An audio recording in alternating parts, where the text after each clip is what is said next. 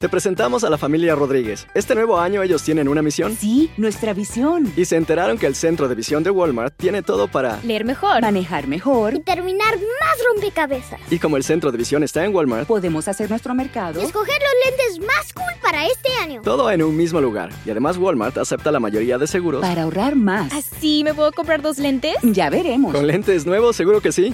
Bienvenido a un cuidado de visión más fácil. Bienvenido a tu Walmart. Se aplican restricciones. Visita walmart.com para más detalles.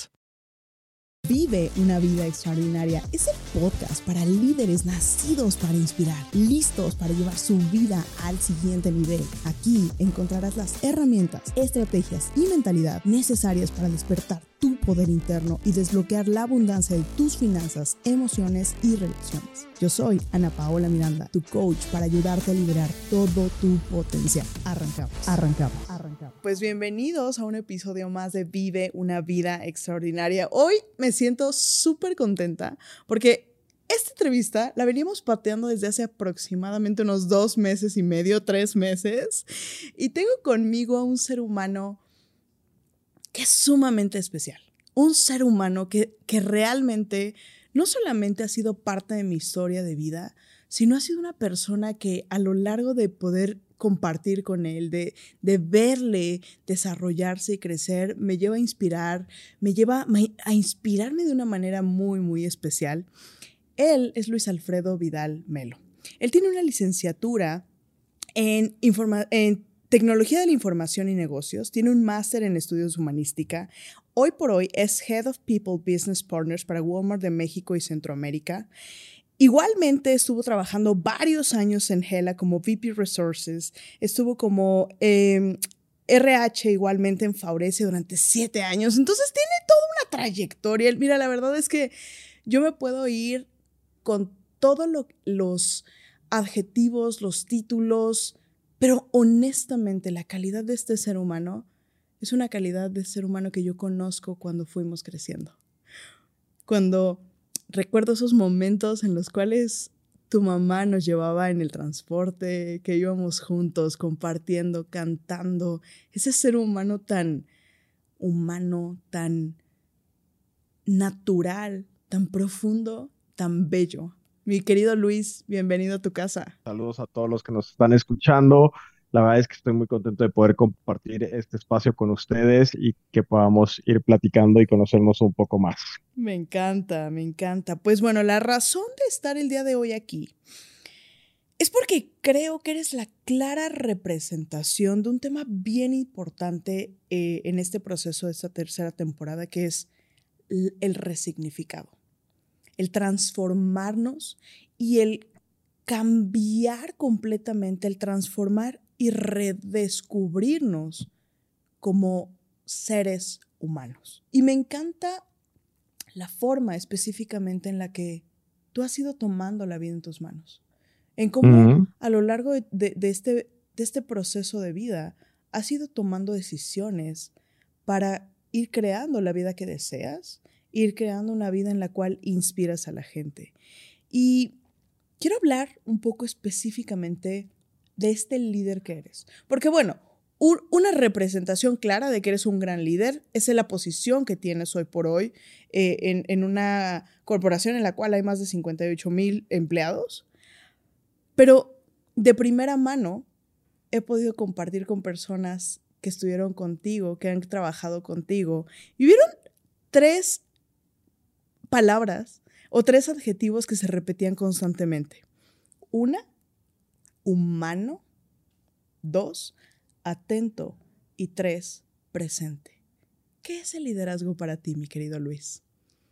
Híjole, es una muy buena pregunta y, y yo creo que algo que me ha estado resonando mucho en los últimos, en los últimos meses que, que traemos mucho como parte de la cultura de la, de la organización actual en la que estoy trabajando, que es Walmart, es el tema de liderazgo de servicio, ¿no? Y a mí me resuena mucho porque cuando hablamos de un liderazgo de servicio es anteponer a las personas o a la gente que está contigo, que es parte de tu tribu, parte de tu grupo, antes que a ti mismo, ¿no? Y no, y no es hacerte a ti a un lado, sino trabajarte a ti como ser humano, tratar de ser la mejor versión que puedas, con las herramientas o el entorno que tú tengas, y que eso lo puedas vertir en las demás personas y que los puedas ayudar a desbloquear pues todo lo que hacen en el día a día, cómo puedes guiarlos, conectar su propósito con, eh, con el propósito de una organización, de una ONG o de alguna otra cosa. Creo que eso empieza a dar un poco más de sentido a la palabra de liderazgo. Entonces, a mí me ha estado gustando mucho esta parte de involucrarme y conocer un poco más de liderazgo de servicio y creo que es algo que todos los líderes siempre tenemos que tener en mente cuando hablamos de liderazgo. Entonces, em, todo parte siempre de un tema perfectible. No hay líderes perfectos y eso también tenemos que entenderlo.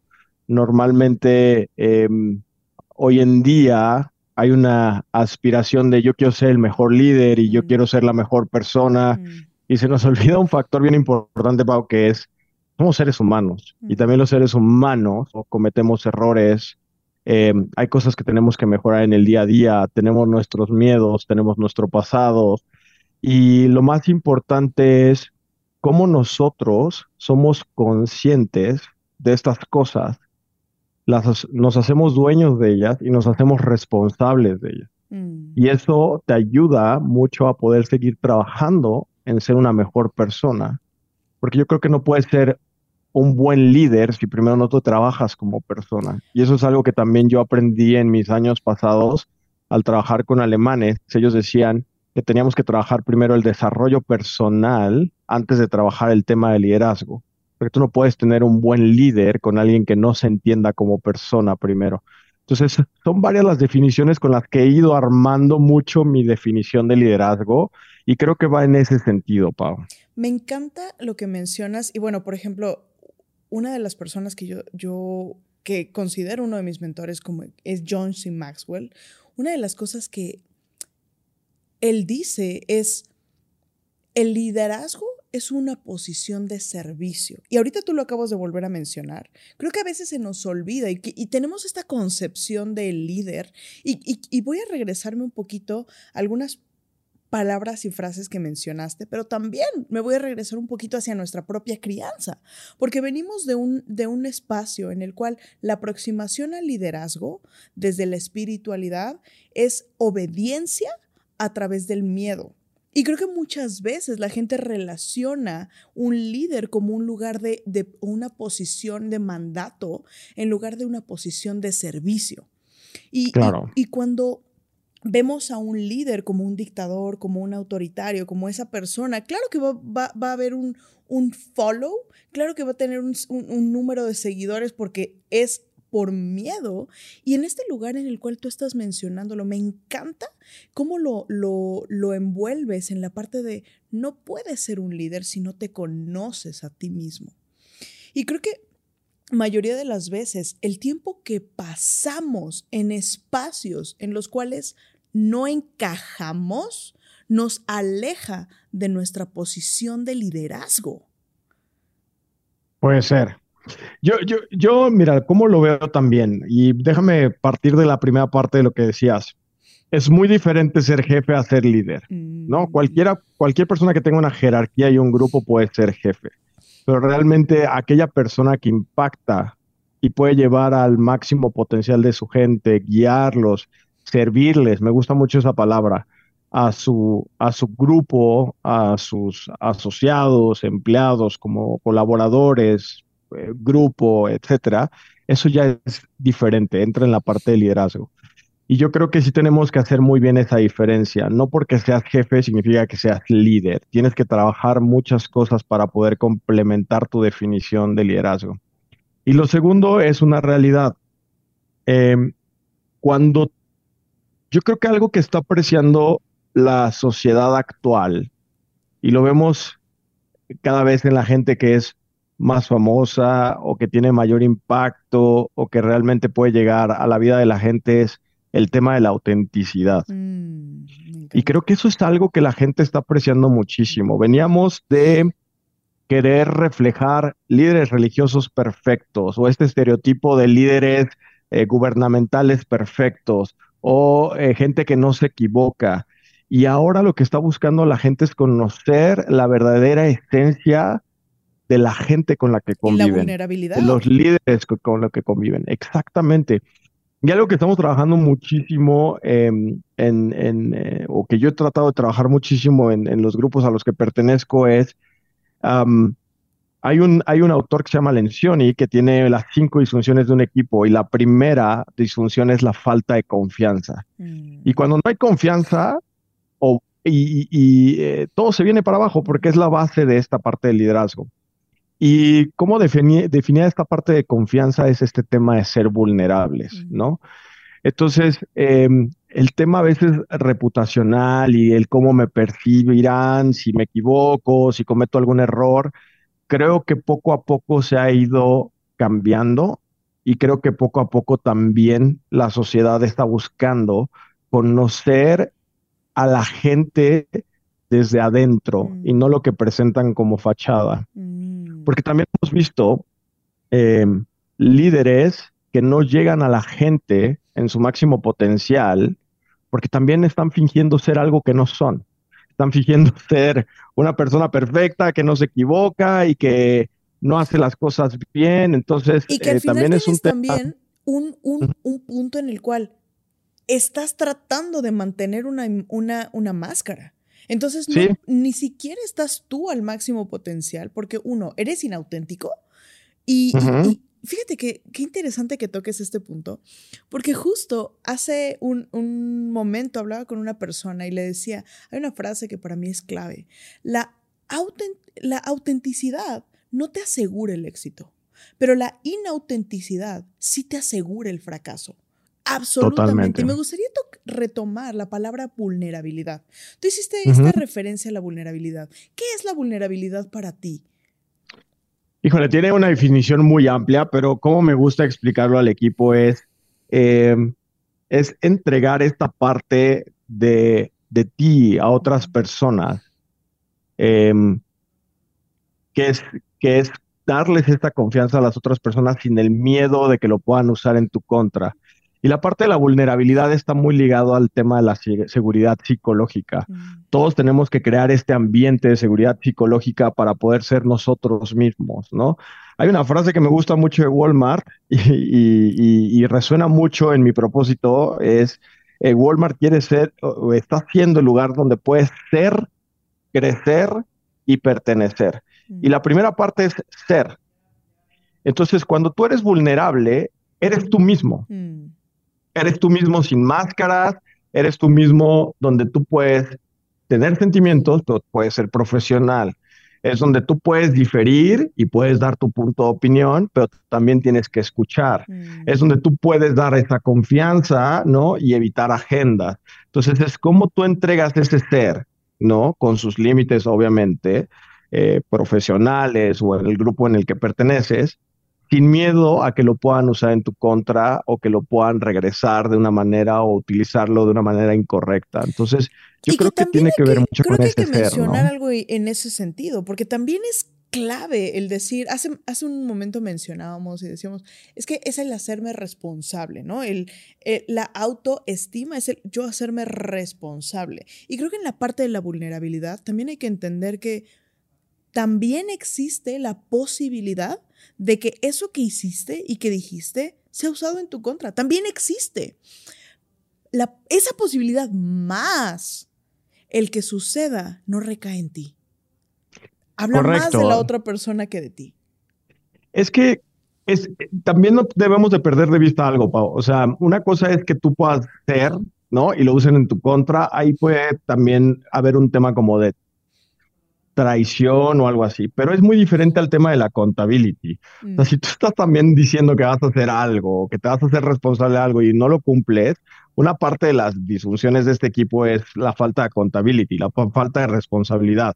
Y ahí, si existe la confianza, también tú puedes ir con una persona y dices, y dices, oye, tú pediste esto a cambio, pero tú ibas a dar esto y no lo diste. Entonces, puedes regresar con esa persona. Entonces, sí entender mucho la diferencia entre también la desconfianza, la traición al tema de una contability, de, oye, tú dijiste esto y lo voy a usar para venir a pedir resultados o para venir a, a- a cobrar un acuerdo, etcétera, ¿no? Claro. Entonces, se puede perder un poco ahí ese tema, pero a mí me gusta mucho este modelo porque te ayuda a tener estas, esta esta parte de cómo puedes ir creando un mejor equipo. Entonces empieza con la confianza y después va con la parte del conflicto. Pero tú sabes que en México, Pao, conflicto suena pelea. ¿Estamos de acuerdo? Pero en las, o sea, literal, ¿no? De repente tú dices, este, tengo conflicto y es pelea o es una discusión. Pero tú sabes que en lenguajes anglosajones o en culturas como muy europeas, el conflicto para ellos es bueno. Yo como lo veo, ¿no? Tú puedes tener una forma de pensar, Pau, yo puedo tener otra. Entonces tú tienes una tesis, yo puedo tener una antítesis, la discutimos y se hace una síntesis y creces. Entonces, si hay una confianza y tienes una muy buena discusión cuando quieres llegar a algún acuerdo, etcétera, ese conflicto genera nuevas ideas, genera creatividad, genera cosas diferentes. Y eso es lo que hace crecer a los grupos, eso es lo que hace crecer a un liderazgo, eso es lo que hace crecer a un equipo para dar resultados. Entonces, esta parte del conflicto es la segunda que también en la parte de liderazgo tratamos mucho de cubrir. Es cómo generamos estos espacios para experimentar, para decir sus puntos de vista, para poder debatir, ¿no? Cuando, oye, no creo que pueda ser por esa dirección, porque hoy estamos terminando ya estas administraciones muy pasadas, donde era lo que diga el jefe, es lo, que, se tiene que, hacer. claro. ¿No? Y, y, y, se ve a todos los niveles, ¿no? O sea, no solamente en una empresa, sino también en una casa hoy por hoy el hecho de, en la misma crianza, ¿no? Antes el papá y la mamá eran la voz absoluta y la voz de la autoridad y se acabó. Y hoy por hoy estamos abriendo muchísimo espacio al diálogo. Muchísimo. Y hay una, hay una mm, frase de Lisa Nichols que me encanta y esta, este concepto es el carefrontation. Y me gusta mucho porque habla de cómo aderezas ese espacio de conflicto desde el cuidar la relación, en el cual surgen nuevas negociaciones y me encanta cómo lo pones, ¿no? Porque realmente se, en el momento en el que estas dos puntos de vista se unen y, y se hacen este merge, entonces puede surgir una idea superior que entonces es un bien para el colectivo. Claro, pero, pero mira, ahí me acabas de dar en el punto y me encanta care, me importas.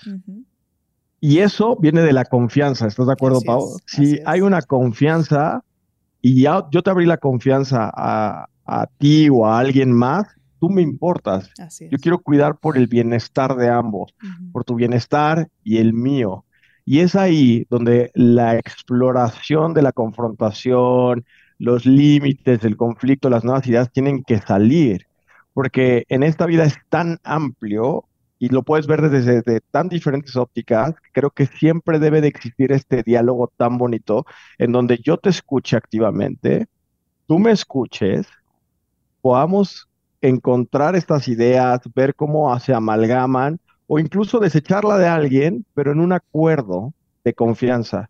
Y entonces ahí ya existe el compromiso, claro. que es el siguiente paso. Así es. Entonces, tú tienes una confianza, con esa confianza abres este conflicto eh, y, cuidando de los demás, llegas a un consenso y ahora sí, vamos juntos a un compromiso. Y volvemos a esta parte de la accountability y volvemos a la parte del... O sea, es, un ciclo. es un, ciclo bonito. Así es.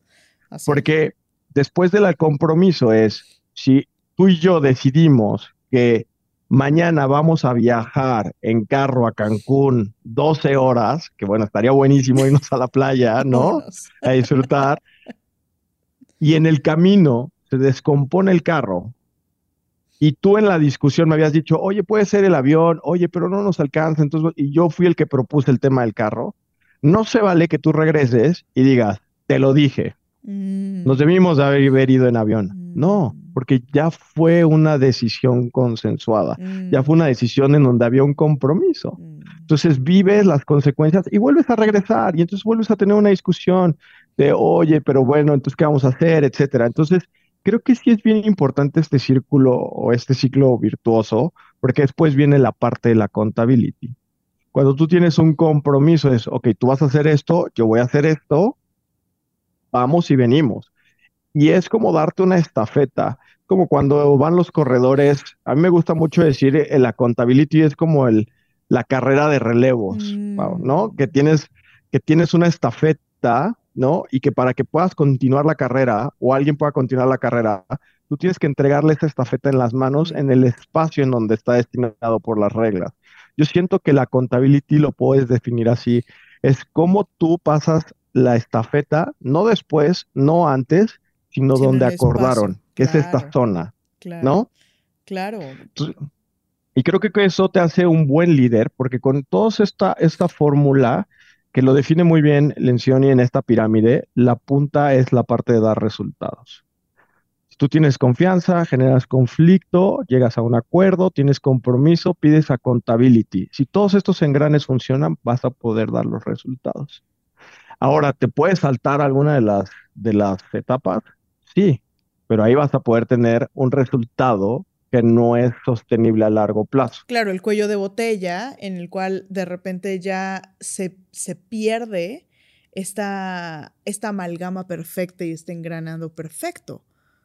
Claro, o tú puedes dar, o- muchos jefes dan resultados y Mm. volteas y el equipo está destruido, ¿estás de acuerdo? O sea, nos ha pasado miles de veces. Mm. Dices, oye, pero esta persona, todo el mundo se queja de él como líder, está dando resultados, pero volteas y el equipo está destrozado. ¿Por qué? Porque se pudo haber saltado el tema de la confianza. Mm. Entonces nunca generó confianza con su equipo, se saltó la parte del compromiso, dio la dirección, lo vamos a hacer en A, B, C, D, E, el equipo destrozado porque era la peor decisión, todo el mundo pensaba que era la peor decisión, nadie le pudo debatir porque no había confianza y el jefe pudo haber pedido accountability y llegar a los resultados, se saltó dos de los pasos, pero entonces da resultados con consecuencias que se van dando ahí, daños colaterales. ¿Sabes O cómo sea, a mí me me gusta mucho esta fórmula, ¿no? ¿Sabes cómo me lo imagino? Como la construcción de una casa.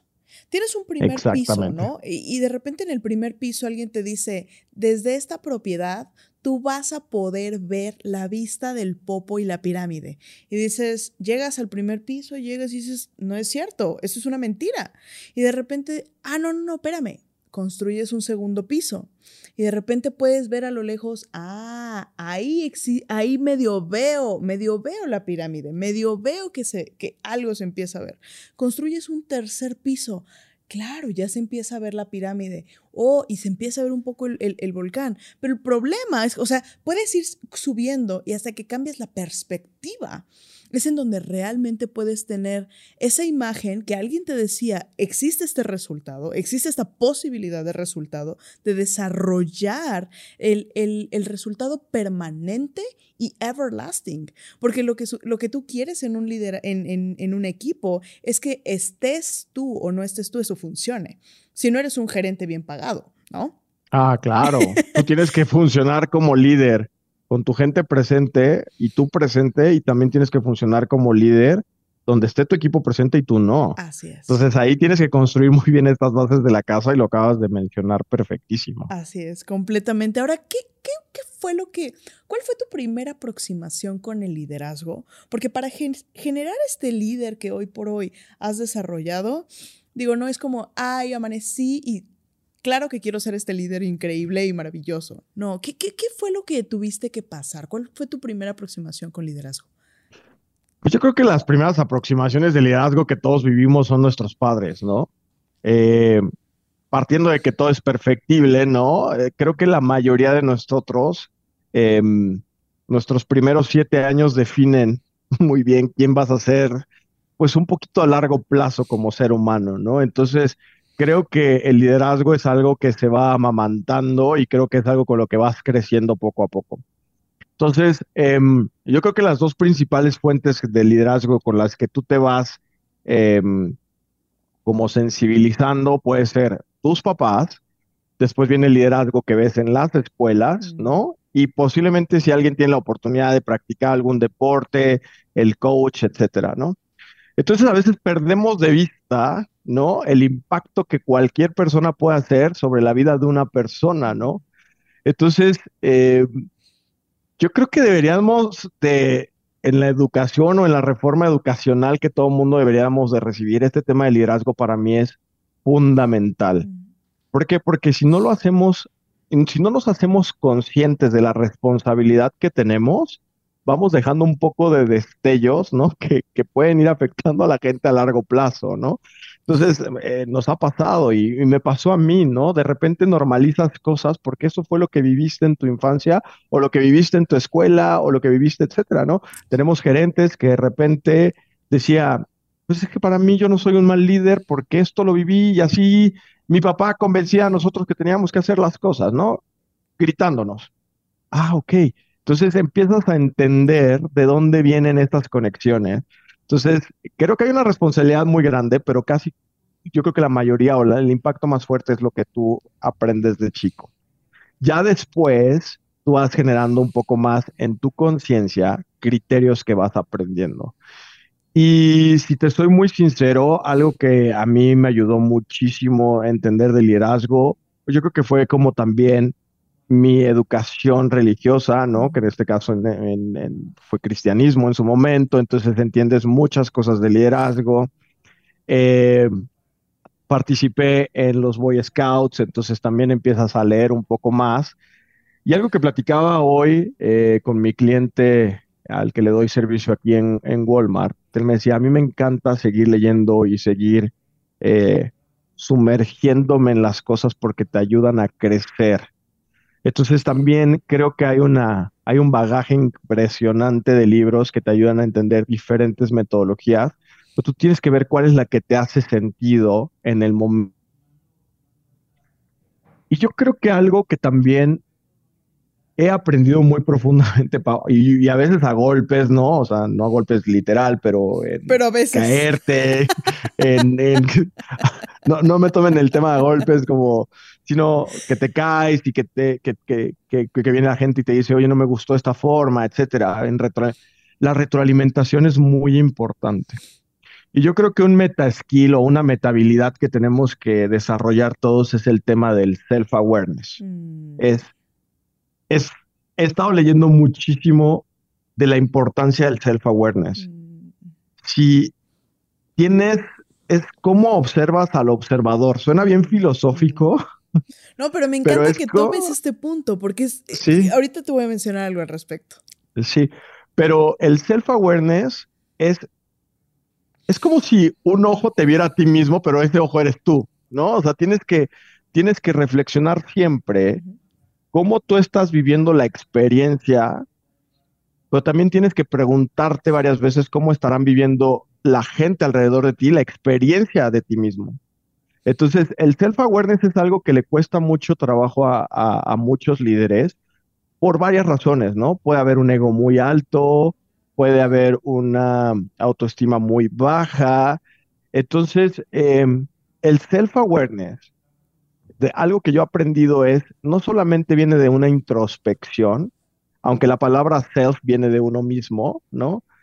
Hay una parte del self-awareness que también está conectado al liderazgo de servicio, que es, ¿por qué no vas y preguntas cómo están viviendo la experiencia contigo? Mm, Y entonces cambia un poco la dinámica de la importancia de que los líderes pidan feedback. mm, Cuando un líder va y pide feedback, Pau, creo que al final em, nos ayuda mucho a reflexionar, ok, esto es lo que yo pensaba que vivían conmigo, pero cada ser humano es un mundo diferente. Entonces, cuando tú empiezas a preguntar feedback y de 10 que pediste, 8 colindan en el mismo punto, entonces ahí ya hay un patrón. claro. Entonces ahí tú tienes que reflexionar si ese patrón lo tienes que cambiar o tienes que reflexionar o tienes o tienes o, o tienes que llevarlo hacia algún otro lado.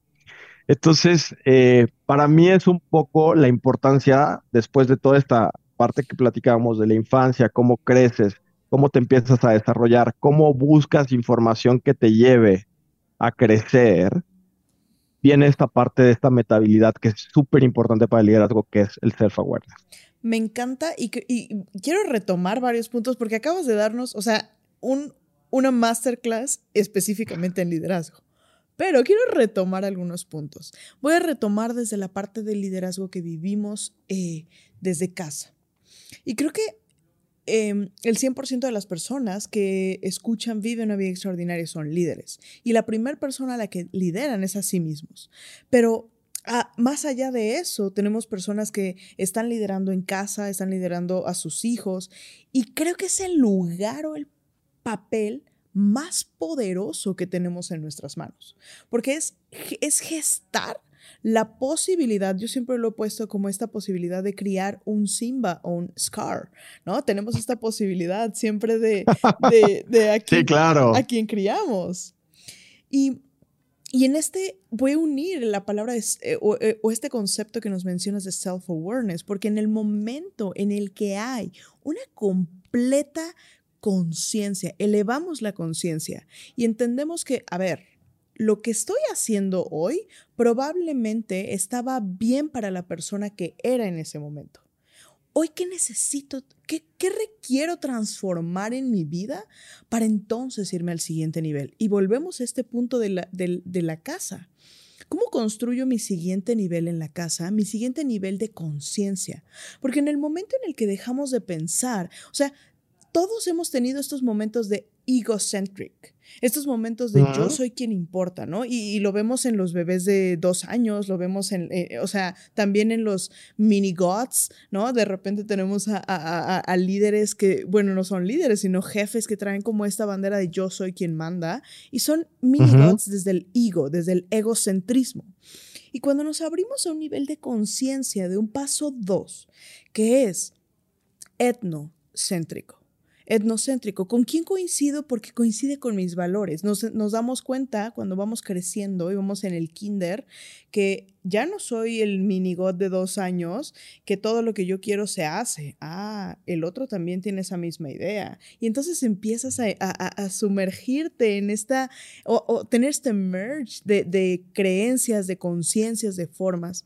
Luego tenemos un tercer paso, que es cuando empezamos a darnos cuenta de que no solamente se trata de la gente con la que yo converjo y la gente con la que coincido, sino se trata del mundo, world-centric. Y nos empezamos a dar cuenta de que, wow, independientemente de las creencias, todos tienen una forma y todos podemos converger en este punto y es el paso tres de la casa, ¿no? Es como, como el tercer nivel de la construcción de la casa.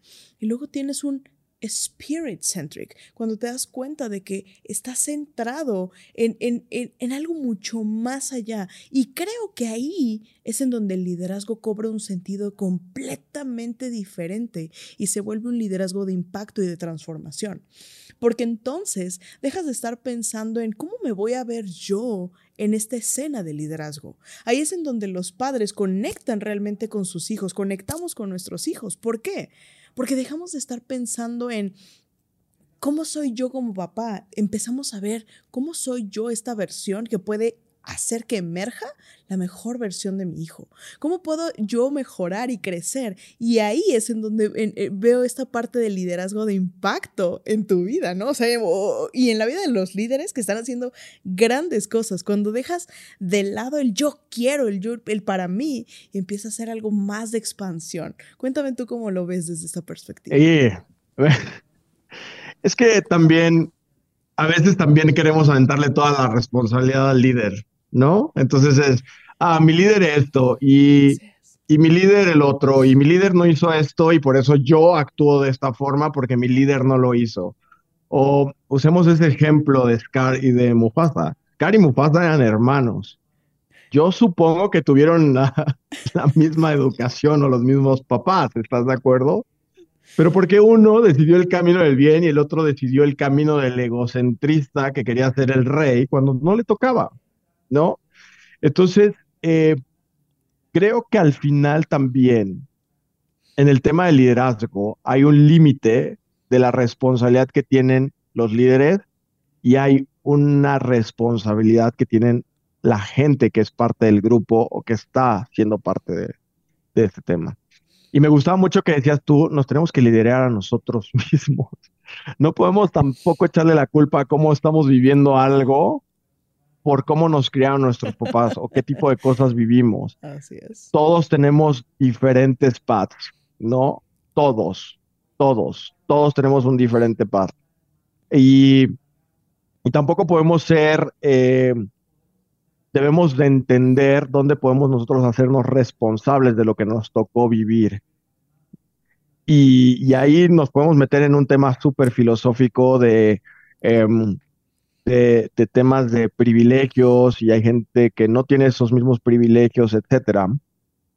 Pero es cómo logramos todos que en algún momento tenemos un estatus en donde podamos impactar la vida de los demás, en crear estas condiciones para que la mayoría de la gente de la sociedad pueda tener un buen punto de comienzo, hayas tenido privilegios o no. Y eso habla mucho también del movimiento social que tenemos que hacer, que es un tema un poco más filosófico, pero a lo que voy es, tú como líder debes de crear las condiciones y enseñarle a la gente cómo quitar ciertos bloqueos que tú probablemente ya viviste mm. o que puedas guiar. Mm. Y entonces te pones al servicio de alguien. Pero si esta persona no lo quiere recibir, pues tampoco ya no es tu responsabilidad, es la responsabilidad del tercero. Entonces, tampoco me gusta que caigamos en el cliché de, ah, ¿en qué fallé como padre? Ay, ¿en qué fallé como líder? Sí es importante esa introspección, pero no toda la responsabilidad cae de un solo lado. Es una responsabilidad compartida de accountability de cada uno, ¿no? Entonces, eh, me gusta mucho este tema como de la, de cómo vas construyendo la, la casa, porque al final todo mundo, todo, todo mundo, todo mundo piensa de una manera diferente. El fenómeno que pasa hoy en mi mente es diferente al de Paola, es diferente al de mi jefe, es diferente al de mi hermano, es el diferente al de mi mamá. Y lo importante es que tú también te lideres a ti mismo para entender qué cosas tú tienes que trabajar para liderar mejor tu vida y para poder ofrecer un mejor liderazgo. Me encanta. Entonces es un ejercicio y vuelve a conectar con el mismo punto. Para ser un buen líder de servicio, también tienes que trabajar en ti, porque tú no puedes dar algo que tú no eres. O tú no puedes dar algo que no has empatizado al 100%, o que no tienes empatía al 100%. O tú no puedes dar algo que no entiendes. Entonces, creo que al final es bien importante este ejercicio virtuoso de liderarte primero a ti mismo, trabajarte y seguir ofreciendo ese liderazgo a los demás, que obviamente vas trabajando durante el tiempo para hacerlo más perfectible. Me encanta, me encanta y, quiero retomar un, punto que mencionaste que me fascinó, que fue, eh, es una responsabilidad compartida. Creo que em, efectivamente en esta posición de liderazgo nos toca a nosotros tomar la, responsabilidad propia, sabiendo que todo lo que pongamos es un 100% nuestra responsabilidad, más no somos responsables de lo que sucede del otro lado. Porque no es el hecho, sino es, la, es el significado que le damos o que le da la persona a cada hecho. Y es muy interesante, esta frase para mí es clave y vital. Todos hacemos lo que podemos con los recursos que creemos que tenemos.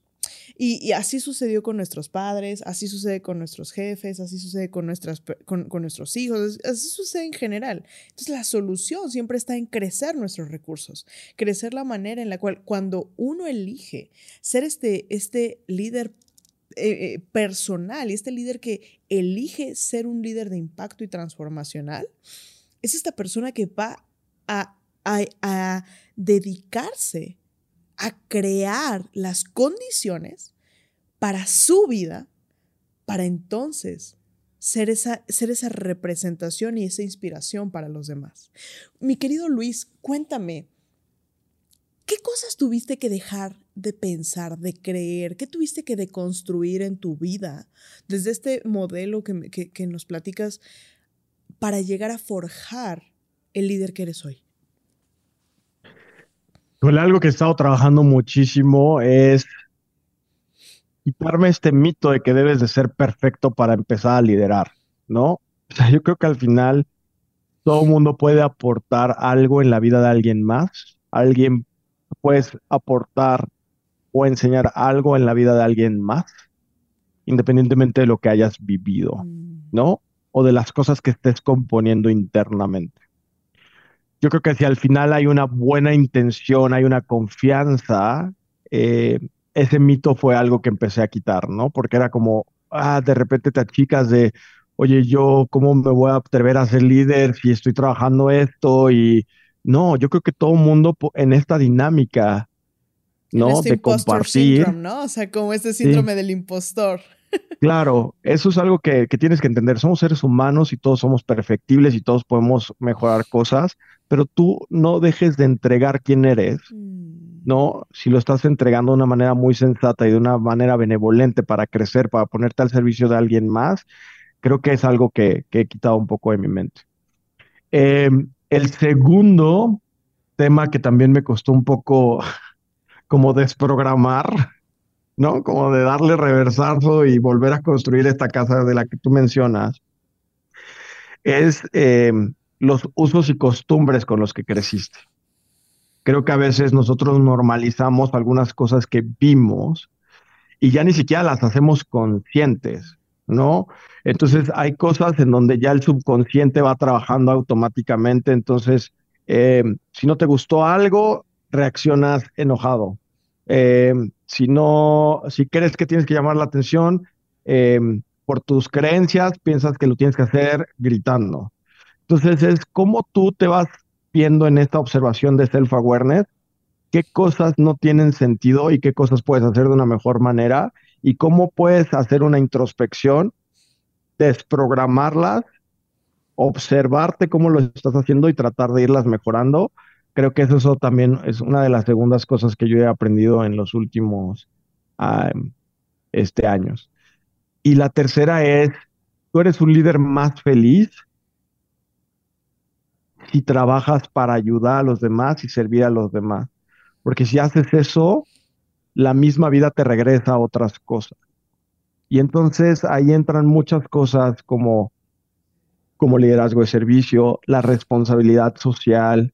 O sea, yo algo que le comento mucho a, a mi equipo o a la gente que, que, conozco, que tiene el privilegio de tomar decisiones para, la, para beneficiar a los demás, para cerrar, para acelerar la movilidad social, etcétera, es hay que entender el propósito que tú tienes internamente, cómo lo conectas con ese propósito de la organización o de ayudar, etcétera, y cómo tú puedes impactar a la vida de una persona o de miles de personas. Y creo que cuando entiendes eso, el propósito te da más significado y entonces haces las cosas con una esencia, una vulnerabilidad y una credibilidad más fuerte. Entonces son como las tres cosas que yo te diría que he estado aprendiendo en los últimos años. Me encanta que hayas tocado la parte de la felicidad, porque creo que el éxito sin plenitud es la falla más, más fuerte, ¿no? Porque de repente creo que a veces entramos como seres humanos en esta dilusión del obtener la meta, obtener el resultado, ¿no? Dentro de esta, este triángulo y esta pirámide que nos mencionabas, eh, viendo a este líder que toma las decisiones saltándose los pasos y llega al resultado. Claro, llegas al resultado, pero no, no lograste la necesidad. Y a veces la necesidad va mucho más allá y la necesidad tiene una, esta necesidad de, de a lo mejor es conexión, a lo mejor es significado, a lo mejor es certeza, a lo mejor es sorpresa, variedad, tal vez es simplemente contribución, conexión. Y creo que me encanta que lo hayas mencionado porque creo que la base específicamente para un liderazgo de impacto es, es esta parte de poder unir el liderazgo al propósito. Y lo has, Claro. lo has mencionado en dos o tres ocasiones a lo largo de la entrevista y me gustaría saber cuál es tu propósito, mi querido Luis. Y, y mi propósito lo trabajé hace muchos años y para mí es ser un líder feliz. Y no es, no, no es coincidencia, pero en verdad, o sea, para mí es ser un líder feliz que pueda ayudar a la gente a estar en situaciones donde vean su máximo potencial.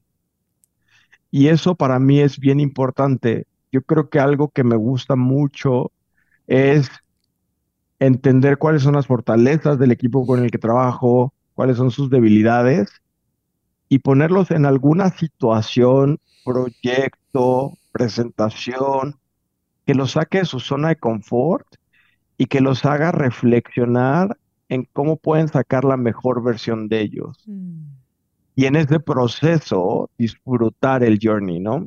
Porque algo que me pasó mucho cuando era joven era, yo voy a ser feliz hasta que sea joven, o sea. gerente. Bueno, sí. Bueno, más joven, ya las canas ya todavía no me salen, pero ya uno no se siente igual con la vitalidad de hace unos años. Em, algo que me pasaba cuando estaba más joven, eh, yo decía, quería, voy a ser feliz hasta que sea gerente. Mm, Y voy a ser feliz hasta que sea, llegaba a ser gerente y entonces decía, no, voy a ser feliz hasta que sea director. Llego a ser director y bueno, entonces era como, oye, si, si tu felicidad está nada más en llegar a la meta o en el outcome y no disfrutar el journey, jole, es cuando no tiene sentido hacia dónde vas. Entonces, el conectar el propósito, ¿no? Para mí era muy importante agregar esta parte de ser un líder feliz. mm. ¿Por qué? Porque yo disfruto estar con mi equipo, disfruto reírme con ellos, disfruto eh, disfrutar el día a día, ¿no? Y obviamente tengo días muy buenos y tengo días también muy malos, ¿no? Pero trato de disfrutar este journey. Y si yo puedo ayudar a que alguien vea un lado de ellos bueno o con fortalezas que nunca habían visto, para mí es muy satisfactorio. Apenas eh, uno de mis líderes de recursos humanos se fue a la operación y me dijo, yo estoy muy agradecido con lo que logramos trabajar juntos, porque me llevó a ver una parte que yo ni siquiera sabía que podía llegar a, ese, a esa parte, o a ese, no nivel, pero a, a resolver este tipo de situaciones, a llevar este tipo de proyectos. Eso a mí me llena de mucha satisfacción y conecta. Y algo que me gusta mucho, eh, Pau, también de parte de mi propósito es cómo nosotros podemos contribuir a tener una mejor sociedad. Mm. Hoy vemos atrocidades tremendas, vemos desigualdades muy fuertes, ¿no? Eh, vemos un movimiento social difícil. Entonces, el también entender que si estás en una posición donde tú puedas impactar de alguna u otra manera, eso también conecta, de alguna u otra manera, este- estos temas sociales conectan también mucho con mi propósito. Me encanta. Eh, el otro día yo escuchaba una definición de qué es privilegio, ¿no? Porque a veces tenemos estas frasecillas de em, él, él no es rico porque, porque no quiere, ¿no? O él no tiene dinero porque no quiere. No, eso, no- eso es la farsa más grande del mundo. Hay gente que ni siquiera tiene las oportunidades de acceder a educación por donde vive, o por dónde creció, o dónde nació, o qué idioma habla, o el color de su piel. Eh, y entonces hay gente que, que- y me gustaba la definición de una chica que, que, que habla de temas sociales, decía, privilegio es como todos corren un maratón. Unos empiezan en el kilómetro cero y otros que tienen privilegios empiezan en el kilómetro 20, ¿no? Y no está mal que hayas nacido en un lugar con privilegios, pero es, creo que todos tenemos una responsabilidad, todos. Hayas empezado en el kilómetro cero o en el uno o en el dos o empezaste tres metros antes de la meta, creo que algo que tenemos que reflexionar todo como líderes es cómo yo puedo regresar todo lo que me ofreció la vida a otras personas que probablemente no tuvieron esas mismas oportunidades. Y eso conecta profundamente con un propósito mayor, que es el tema de servir. Mm. Y no solamente el servir a tus asociados, a tus papás o a tus líderes de la iglesia o del grupo de jóvenes al que vayas o la ONG a la que trabajes, sino cómo también tú puedes servir a la comunidad a la que perteneces. Y eso creo que va a poder conectar a un propósito que si todos lo viéramos de esa forma, podríamos crear un mejor movimiento social y de mayor impacto en el mundo en el que vivimos hoy en día. Me encanta y, ¿sabes? Me encantaría hacer un poco highlight específicamente en la diferencia y la transformación que hubo en tu cara cuando empezaste a hablar de tu propósito. Es, es impresionante, a mí me encanta cada vez que estoy en sesión con alguno de mis gladiadores, que de repente entramos a este punto y estamos en la exploración del propósito, porque yo creo que para cada líder, para cada persona, y, esto lo quiero dejar muy en claro para todas las personas que hoy nos están escuchando, la clave para exponenciar tu vida es encontrar tu propósito. Y suena un poco a cliché a veces porque esta, esa parte de ¿para qué nací? ¿Para qué viví? No, no, no, el propósito va mucho más allá. El propósito tiene, tiene, y el propósito está conectado en, el colectivo. O sea, es, algo mágico y me encantó tocar a la, cómo, cómo se transformó al brillo, cómo empezó este, este Luis a hablar desde el corazón y no desde la mente. Y creo que, mi querido Luis, sin duda, la razón por la que hoy estás en el lugar en el que estás es porque has conectado tu misión de vida y tu propósito con tu proyecto y con tu, con tu, carrera. Es impresionante el observar el ser humano que has creado y has ido desarrollando y has resignificado, deconstruido, roto y, y vuelto a construir a través de este proceso. Y sin duda, sé que hoy lo que estás haciendo y lo que has ido construyendo tiene un, enfoque y un, y, un, y un, futuro de muchísimo, de servicio, de muchísima construcción e impacto a nivel social y a nivel de verdad de un colectivo mucho más elevado. Me, encanta y, creo que, que en este proceso ver este crecimiento me emociona. Y también me gustaría hacerte una pregunta, mi querido Luis. ¿Qué fue lo que te enseñó de ti el descubrir ese propósito? Ah, es una muy buena pregunta, ¿no? Yo creo que al final, oye, eh, hay, hay un ejercicio súper bonito cuando tú diseñas tu línea de vida, ¿no? Y hoy en una mentoría que a mí me dieron, volví a hacer ese ejercicio. Es un ejercicio muy común donde tú pones durante todos tus años qué cosas viviste que tú consideras bajas, o sea, como tu low, tu, donde te sentiste sumamente mal, una pérdida, un trauma, alguna caída dentro de tu vida, cuáles son las cosas padres, medias que has tenido, como graduarte, eh, terminar algún curso, eh, comprarte una mascota que llenó tu vida y cosas muy importantes, ¿no? Como tu primer trabajo o haber conseguido tu título profesional, o sea, tú puedes eh, ir diseñando esto, ¿no? Y todos tenemos estas bajas, estas medias y estas altas. Y cuando yo hacía la retrospectiva de las partes bajas que he vivido, que fueron duras, siempre en estas bajas llega a haber algo después. Puede que muchas veces sean muchas bajas, pero después sube.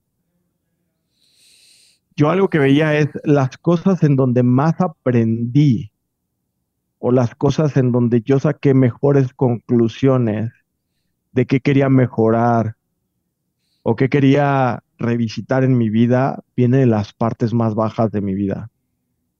Y creo que cuando tú tienes esa, esa apertura de vivir eso que, que, posiblemente fue algo feo en tu vida, pero lo llevas a un tema de resiliencia, de entendimiento, de perdón, de crecimiento, creo que siempre podemos sacar cosas buenas de esas.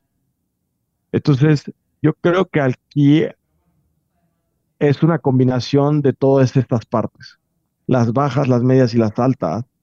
Todo esto que vives, todo este proceso es siempre ascendente. Por muy mal que vaya tu vida, la vida siempre es ascendente, ¿no? O sea, siempre tiene una tendencia. Entonces, creo que al final, eh, cuando tú tienes esta apertura de tratar de entender por qué viviste ciertas cosas y por qué fueron buenas y malas, te ayudan mucho a poder estructurar mejor qué es lo que quieres cambiar, qué es lo que quieres reconstruir, qué es lo que quieres perfeccionar. Entonces, creo que va un poco por ahí mi respuesta, muy filosófica también, pero es cómo sacamos lo mejor de las cosas malas que a veces nos suceden como seres humanos. Me encanta. Me encanta porque creo que sin duda coincido contigo en del éxito no aprendemos nada. Aprendemos todo de, de los momentos que llamamos fracaso. Mi querido Luis, para cerrar esta entrevista, ¿qué frase debe de tener en la mente y en el corazón un líder que está creando su vida, que está viviendo todos su- los días su vida extraordinaria? ¿Qué frase? Yo creo que para, para ser buen líder tienes que ser buena persona. Mm. Para ser y para poder dar, tú tienes que tener eso. Entonces esa sería la frase que yo, que yo dejaría ahí. Me encanta. Pues sin duda, esta, esta, yo sabía, yo sabía que la resistencia que había habido, los, Pasaba lluvia, pasaban viajes, pasaba salidas tarde de la oficina, pero valió la pena, ¿no? en el momento correcto y en el momento indicado es cuando las cosas suceden. Yo creo que eh, por algo las cosas hoy sucedieron como tenían que suceder. Estamos en este momento siendo las personas que somos. Así que yo te recomiendo, comparte este episodio. Acabas de tener una masterclass con un, con un ser humano increíble, impresionante, pero además un gran, gran líder. Nos acaba de dar una masterclass en liderazgo. Comparte este episodio y recuerda, vive, vive una vida extraordinaria. Nos vemos en el próximo episodio. Si te gustó el episodio y aún no lo haces, síguenos en tu plataforma de podcast favorita, así como YouTube e Instagram. Me encantará leer en los comentarios qué fue lo que más te inspiró. Nos vemos en el próximo episodio y recuerda, vive una vida extraordinaria. Te presentamos a la familia Rodríguez. Este nuevo año ellos tienen una misión Sí, nuestra visión. y se enteraron que el centro de visión de Walmart tiene todo para... Leer mejor. Manejar mejor. Y terminar más rompecabezas. Y como el centro de visión está en Walmart, Podemos hacer nuestro mercado. Y escoger los lentes más cool para este año. todo en un mismo lugar. Y además Walmart acepta la mayoría de seguros. Para ahorrar más. ¿Así me puedo comprar dos lentes? Ya veremos. ¿Con lentes nuevos? Seguro que sí. Bienvenido a un cuidado de visión más fácil. Bienvenido a tu Walmart. Se aplican restricciones. Visita walmart.com para más detalles. guys.